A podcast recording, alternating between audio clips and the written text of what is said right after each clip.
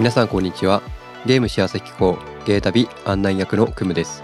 このラジオは日々のゲーム体験から楽しみを見つけ出していく番組です。あなたのゲームライフがより豊かになるヒントをお届けします。ということで今回第18回目を収録しています、えー、最近はですねデス・ストランディングを遊び始めましたね。あのこのデス・ストランディングも PS5 のゲームカタログで遊べるソフトのラインナップに入っていたのであのいつか遊びたいなって思っていたソフトだったのでちょっと今このタイミングでデス・ストランディングも始めてでえっとこれ今収録してるのが2024年の2月3日なんですけどつい先日ですねデス・ストランディング2の発表もあって2025年に発売されるみたいなんですけどちょうど今年デススト1を遊んで来年2を遊ぶっていうことができると流れとしてスムーズに2に移行できるかなっていうのもあるのでちょっと1プレイしてまた YouTube でも配信していこうと思っています。で今日はデスストランディングを遊ぶ前にクリアし終えたデトロイト・ビカム・ヒューマンこのソフトについてクリア後の感想をお話ししていこうと思います。ネタバレでお話しするので未プレイの方はご注意ください。ではよろしくお願いします。えー、それでは、えー、デトロイト・ビカム・ヒューマンについて、えー、クリア後の感想をお話ししていこうと思います。あのデトロイト・ビカム・ヒューマンですね。このソフトは、えーと、フランスのゲーム会社クアンティック・ドリームのアクションアドベンチャーゲームっていう風になってますね。2018年5月25日に、えー、ソニー、えー、インタラクティブ・エンターテインメントから発売、えー、当初は PS4 専用タイトルだったが2019年12月2日にえー、エピックゲームストア PC 版ですね。PC 版でも配信開始されたと。でさらにその半年後に2020年6月18日に Steam 上でも PC 版が配信されたということで PS とパソコンで遊べるゲームですね。だからもう2018年だから今2024年なんで6年近く前に発売されたソフトっていうことでもう6年経つと結構時代変わってるのかなっていうふうに思うんですけどむしろ逆で去年から生成系 AI とかチャット GPT とかミンドジャーニーをはじめいろいろ登場してきていよいよあの SF の世界子供の頃に見ていたあこういう未来あるよなっていうような先人たちが思い描いていた世界がその世界により近づいているなっていうのを2023年すごく感じてあのその時にこの「デトロイト・ビカム・ヒューマン」のことを思い出したんですよね。だからこのゲームが発売されたのは2018年ですけど今2024年になって今の時代の方がよりこのデトロイト・ビカム・ヒューマンを実感できるっていうこともあって今年プレイしましたね。このデトロイト・ビカム・ヒューマンは、えー、と2028年のデトロイトが舞台になっていてアンドロイドがいる世界なんですよね。サイバーライフという会社がアンドロイドを開発してでそのアンドロイドがもう人々の生活に溶け込んでいて仕事をしたりえ家事をしたり1台100万円ぐらいで売られて100万円するかしないかぐらいの値段で売られているので現代の感覚で言うと自動車買うのと遜色ないむしろ自動車よりも安いような価格帯で売られていると Android ができることが本当に多岐にわたっていて仕事もできるし家事もできるし子供の世話とか当然会話もできるしあとはそうですねこのゲームの中でも登場するんですけど生産業っていうんですかねセックス用の Android も登場したりとかもうありとあらゆることができる世界。でただその Android が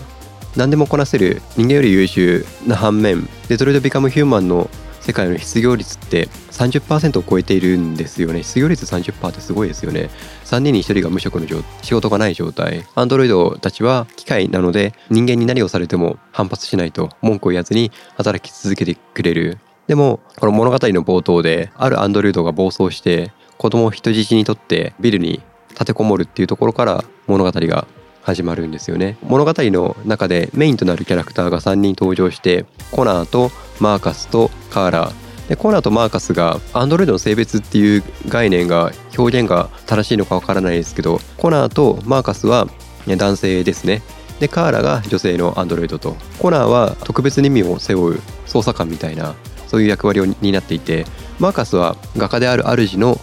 介護をするようなお世話をするロボットアンドロイドですね。でカーラもその家のお手伝いをするっていうところを担当している家庭用のロボットアンドロイド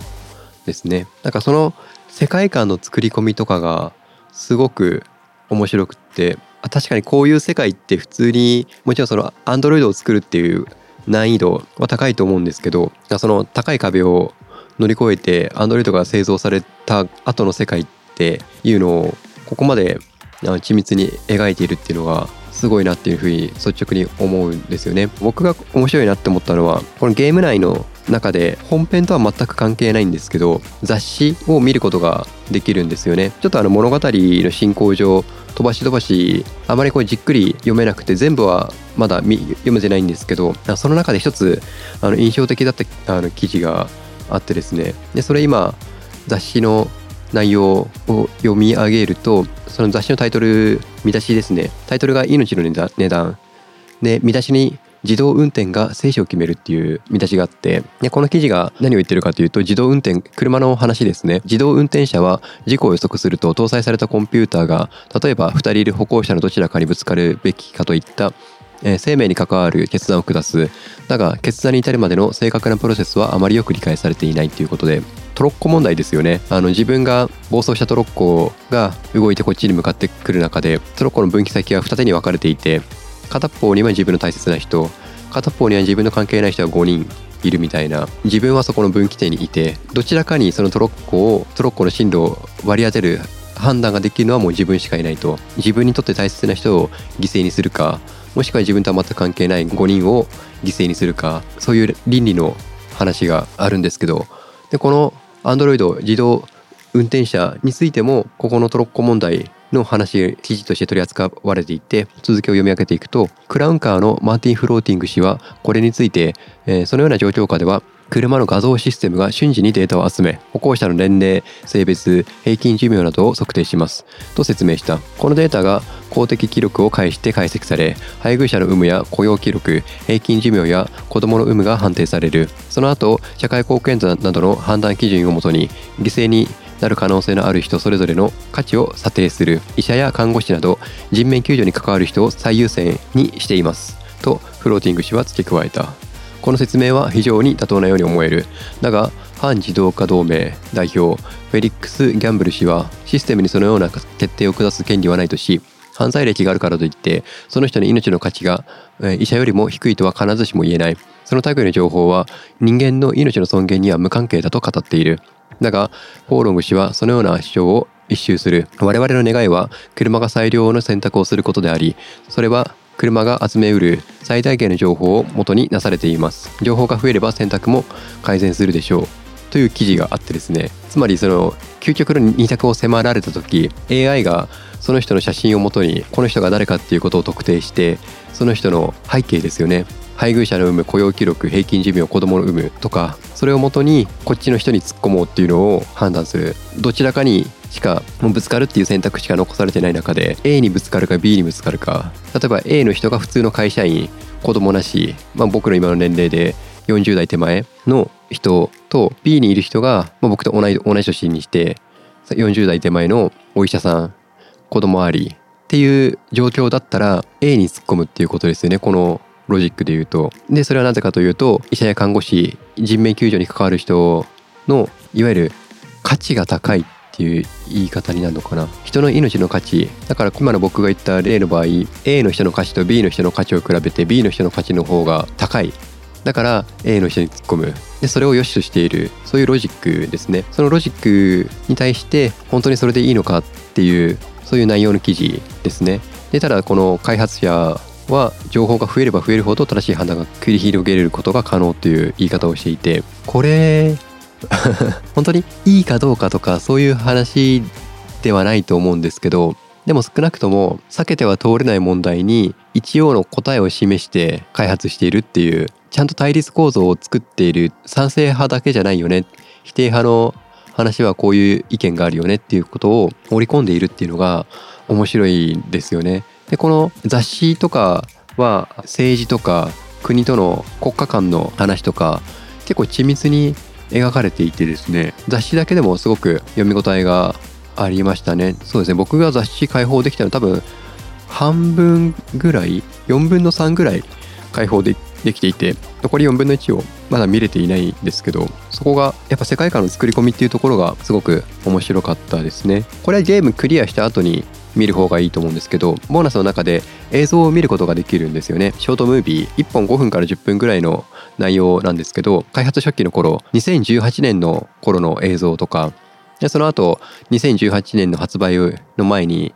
えー、アナウンスされたトレーラー映像2015年の映像とかデトロイト・ビカム・ヒューマン登場人物たちの動きを俳優さんたちが再現しているんですけどその俳優さんたちへのインタビューとか制作に関わっていく人たちの話とかを見ることができたのでとても興味深い内容でしたね。これはあのゲームクリアした後に見るのがいいかなっていうふうに思います。デトロイト・ピッカム・ヒューマンとにかくあの終始飽きることなくプレイができてですね。でボリュームも程よいんですよね。長すぎず RPG みたいに40時間とか560時間とかそういうものではなくて。僕がクリアしたのが10時間前後ぐらいだと思うんですよね。そのぐらいのボリューム感。ただ没入感がすごくって世界観もすごく細かく描写されていたりするし何よりこの人に引き込まれるんですよね。でそれがなぜかっていうのがあの事前にこの「デトロイト・ビカム・ヒューマン X」の投稿で実際の俳優さんが演じられているっていうのを教えてもらってそこは知っていたんですけど改めてこの開発の映像を見る中で顔にモーションセンサーとかをいっぱい貼り付けていてこの「デトロイト・ビカム・ヒューマン」ゲームをプレイしていて結構な頻度で操作キャラクターとか主要なキャラクターとかの顔のアップが表示されるんですよね。その顔の表情があのすごく細かくてその表情筋の動き一つなんかちょっと今嬉しそうだなとか悲しそうだなとか怒りがにじんでいるなとかちょっとここは納得していないよなとか微細な表情をちゃんと表現再現していて微細な表情を再現できる理由っていうのが実際の俳優さんたちを起用していてで顔のモーショングラフィックとかを細かく取り込んでいる。それがあってキャラクターたちが言う言葉一つ一つにすごくリアリティを感じたしそこのリアリティをさらに後押しするのが俳優さんたちの演技だと思うんですよね。僕は今回英語の音声であの遊んだんですけどこのゲームに関しては本当に英語の音声で遊んだ方が楽しめるなっていうふうに思いました。特に僕この主要な3キャラクターカーラマーカスコナーの中でコナーが好きなんですよね。あのコナーの俳優さんコナーの声がすごく特徴的でそのコナーの声が特徴的っていうのはそのコナーの声自体が実際その演じている俳優さんの声なんですよね。この俳優さんじゃなかったらあのコナーの声が出せなかった。だからそのコナーっていうのがすごく魅力的でアンドロイドで多分この主要なキャラクターカーラ、マーカス、コーナー3人の中でコーナーが一番アンドロイドアンドロイドしてるというかすごく機械チックで任務に忠実でロジカルでなんですけどそこの雰囲気をこの俳優さんだからこそリアリティを持って感じることができたっていうのがあったので多分これが吹き替えになっちゃうと吹き替えも当然プロの方が演じているから面白いと思うんですけどこのボーナストラックの映像を見ていて実際にその俳優さんたちがセンサーを顔や体につけて動いて演技しているんですよねその演技している姿その迫力とかスタジオで撮ってるんですけどそのスタジオで撮っている場面っていうのを見ることができたのでやっぱりそこでしか生まれないものとかが発せられないものとかがあるのでもしこの「デトロイト・ビカム・ヒューマン」遊ぶんだったら個人的には英語の方がいいかなって思いますね。この登場人物たちもそうだしあとはこの制作秘話っていうところ制作に関わるスタッフさんたちの話も見ることができるんですけどあのその中で僕が印象的だったのはサウンドトラック音の部分ですね。音の部分もあのオーケストラを招いて本格的な形で音を収録していて僕は普段あまりゲームの音楽っていうのがをいいなって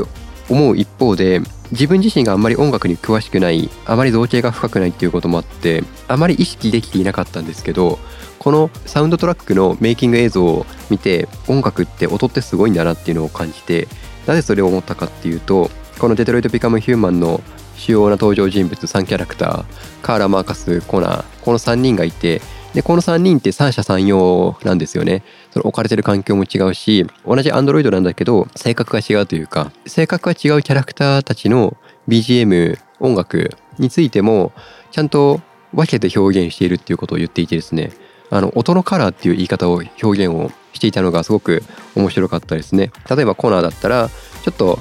冷たい感じメカニカルな感じっていう表現をされていてカールだったらエモーションとかエンパシーを感じるような音楽にしているとか言っていてキャラクターごとにちゃんと音楽音の違いをバリエーションを持たせて表現しているっていうのがこれまでも例えば僕はペルソナシリーズが好きなのでペルソナシリーズで音楽がゲームに与える影響の大きさっていうのは感じていたつもりだったんですけどこのデトロイト・ビカム・ヒューマンを遊ぶことによってより音楽が表現できること再現できることってあこんなに造形が深いものだったんだなっていうのを感じることができたのでだからこそクラシック音楽っていうものが何百年経っても今もなお聴き続けられているのかなっていうのを、うん、思いましたね。音の部分っていうところであのこの魅力を再発見することが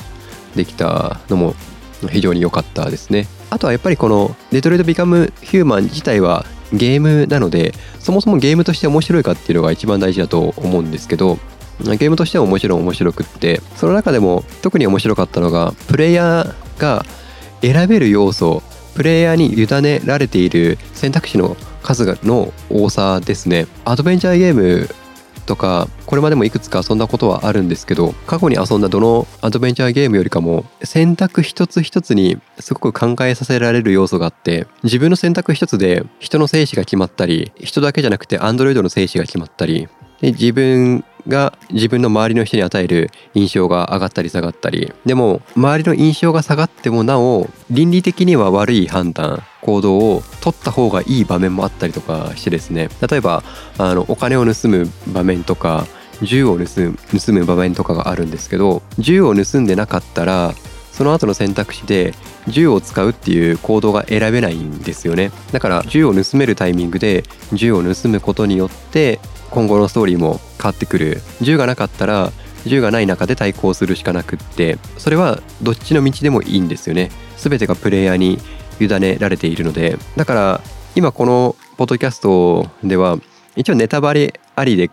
クリア後の感想っていうふうに話をしてるんですけど僕が辿った道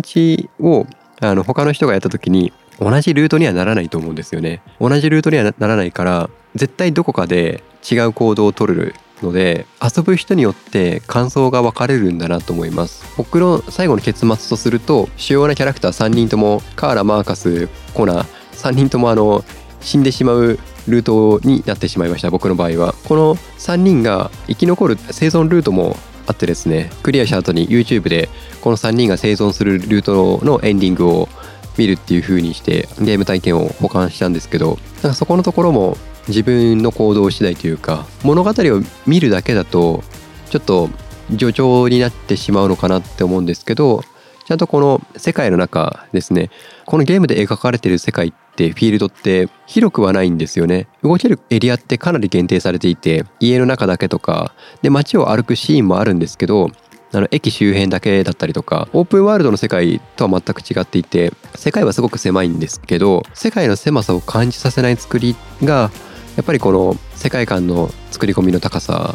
とかあとその登場人物たちの濃さっていうんですかねそういうところから来るのかなって、うん、思いますね。やっぱり最後ら辺はこの物語を進めるに伴って最終的にはこのアンドロイドたちが自分たちは生きているっていうことを宣言していくんですよね。ストーリーの中で変異体って言われるアンドロイドが登場し始めていて通常のアンドロイドだったらプログラムに定められた行動しか取らないから人間に対して公益性を持ったりとかアンドロイドたちが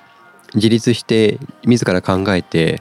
何かを行動していくっていうことはないんですけどその縛りが外れた個体っていうのが変異体と呼ばれていてでその変異体たちは自分たちは生きていると。死ぬことっていうのがシャットダウンされること。シャットダウンされることはもうイコール死ぬことみたいな。だから怖さを感じたりとかでも生きるための希望を見いだしたりとかで最後生きているっていうことに対する主張を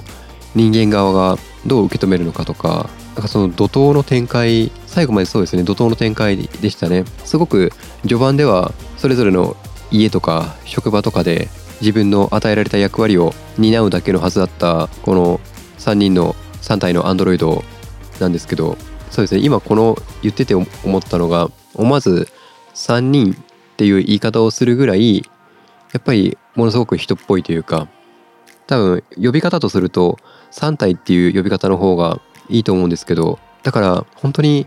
人間と変わらない存在。ちょっと今この2024年の時点では本当に2038年にこのデトロイト・ビカム・ヒューマンのような世界になるとはちょっと今のところまだ思えないですけどで僕が生きてるうちにそういう時代が来るのかもちょっと半信半疑ですけど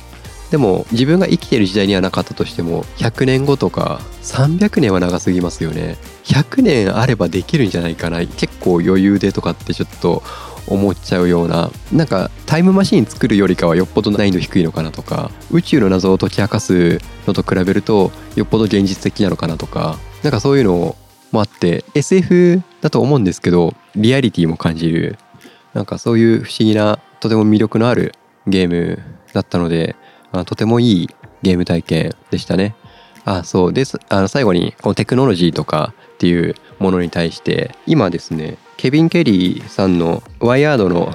創刊編集長のケビン・ケリーさんですね。ケビン・ケリーさんが書いているテクニウムテクノロジーはどこへ向かうのかっていう本を読んでいてこの本が、えっと、テクノロジーの中を流れる力はただのぼんやりした情報に過ぎないのかその力は自然なのか非自然なのか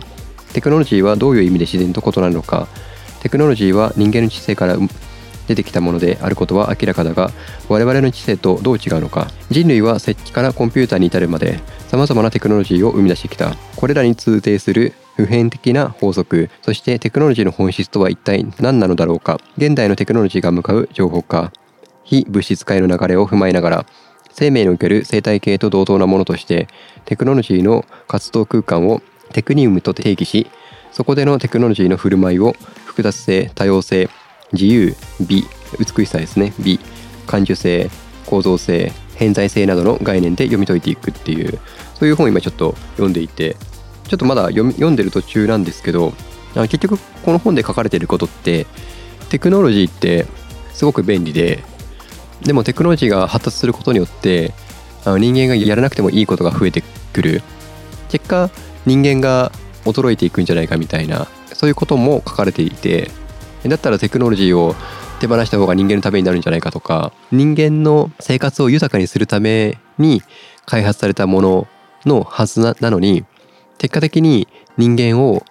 劣化させているみたいななんかそういう記述もあってデトロイト・ビカム・ヒューマンの中でも割と序盤で出てくるのがこのデトロイトアメリカなのかなデトロイトなのかな失業率が30何パーセントですみたいなそういうのが割と冒頭で出てきてアンドロイドが生活に溶け込んでいて人間よりも優秀でで人々の生活を豊かにしてくれている。でもその一方で働き先を失った人たちが30%以上に上っているっていうのがなんかそれってテクノロジーは人間の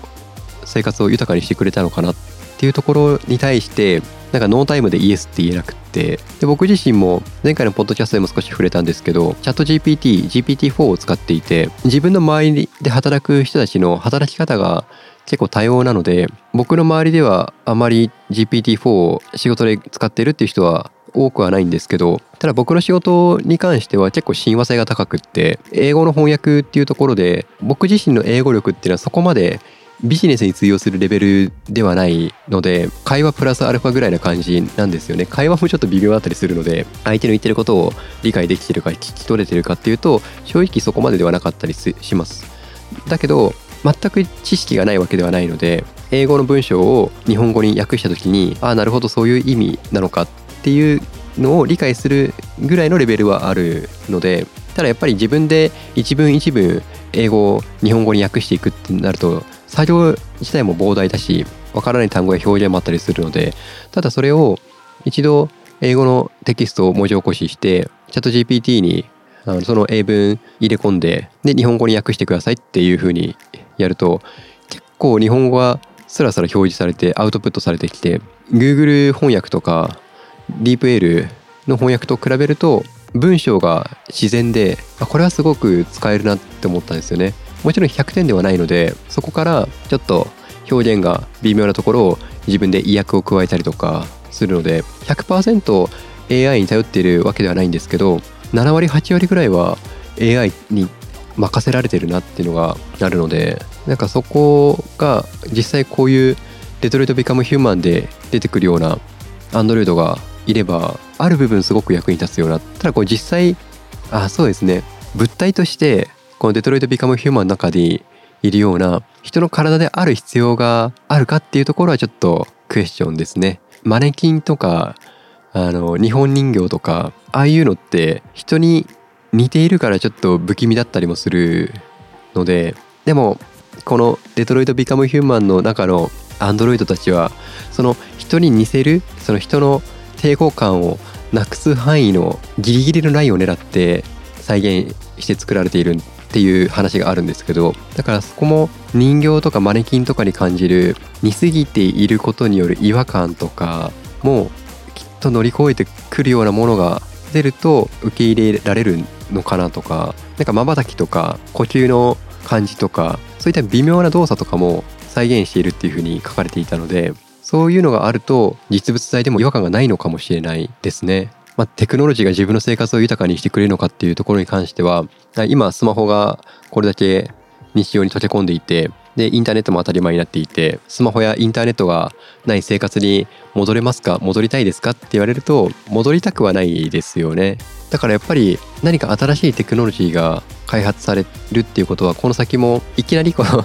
デトロイト・ビカム・ヒューマンのようなアンドロイドが登場する世界にはまだならないと思うんですけどでも段階を経てお掃除ロボットが出てきたりとか今商業施設とかに行っても業務用のルンバみたいなやつ動いてますよね。